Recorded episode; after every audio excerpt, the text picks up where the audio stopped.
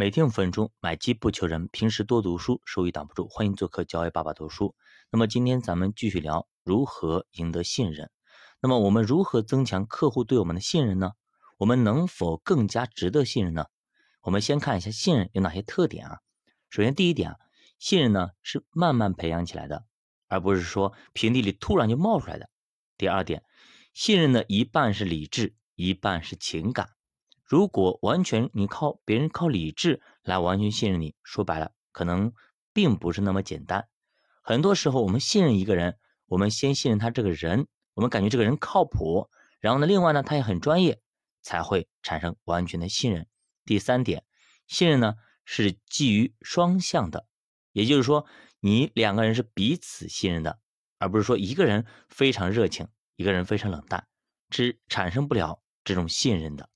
第四点，信任意味着风险，因为你如果是完全信任他，有可能对方有这个欺骗你的可能，所以你选择信任就是把自己完全交给了对方。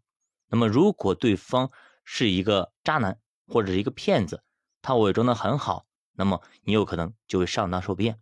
第五点，信任对客户和顾问的意义不同。第六点，信任是非常个人的。那么以上六点，我们往下看啊，一点一点说。首先，第一个，信任是慢慢培养起来的，除非呢我们面临极端情况，信任很少呢在短时间里就可以培养起来。那么这个观察也许不足为奇啊，但实际上很多其他情感却可以在短时间里建立起来。比如说呢，当我们跟某个人第一次见面以后，马上就能够说出我们是喜欢还是讨厌，这叫眼缘。同样。我们可以很快的确定自己是否尊敬一个人，或者感到某个人很无聊、很无趣。我们甚至可以很快的下结论说，我没法信任他，这个人太讨厌了，这个人不值得信任，这人是满嘴跑火车等等。但是呢，我们很少能够快速决定说我信任他。我们可以很快排除法排除掉那些我们无法信任的。但是我们如果信任一个人，我们要考察很久。我们可能会说，他看上去好像。是那种我会信任的人，或者说我也许会信任他，或者说他看上去值得信任。而真正的信任，正如我们使用的言语里表现的那样，常常是有所保留的，常常需要进一步的证据来佐证。那比如说喜马拉雅这里的我们的很多粉丝，对吧？哎，一听感觉这个主播哎可以信任，但是呢，他不会马上信任，或者不会马上加入新米团。那有可能他他会先听一段时间。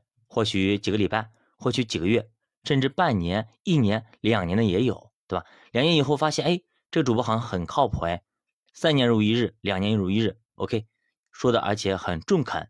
那么他可能在其他地方去报了课，去交了费，然后呢被骗了，回来之后呢，经过一番的对比，发现哇，原来这里比较靠谱，然后就加进去了。实际上呢，新人不可能不劳而获啊。他需要不懈的努力和付出，那他不可能是天上掉下来的馅饼。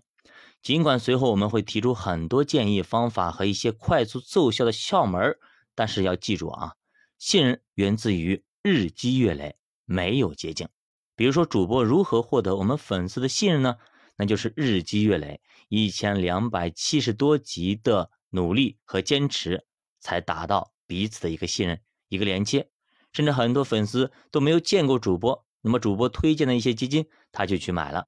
那甚至有一些粉丝可能他需要配保险来咨询一下，主播也是推荐了一些，啊，甚至他都没有二话都没有继续咨询，马上就买掉了。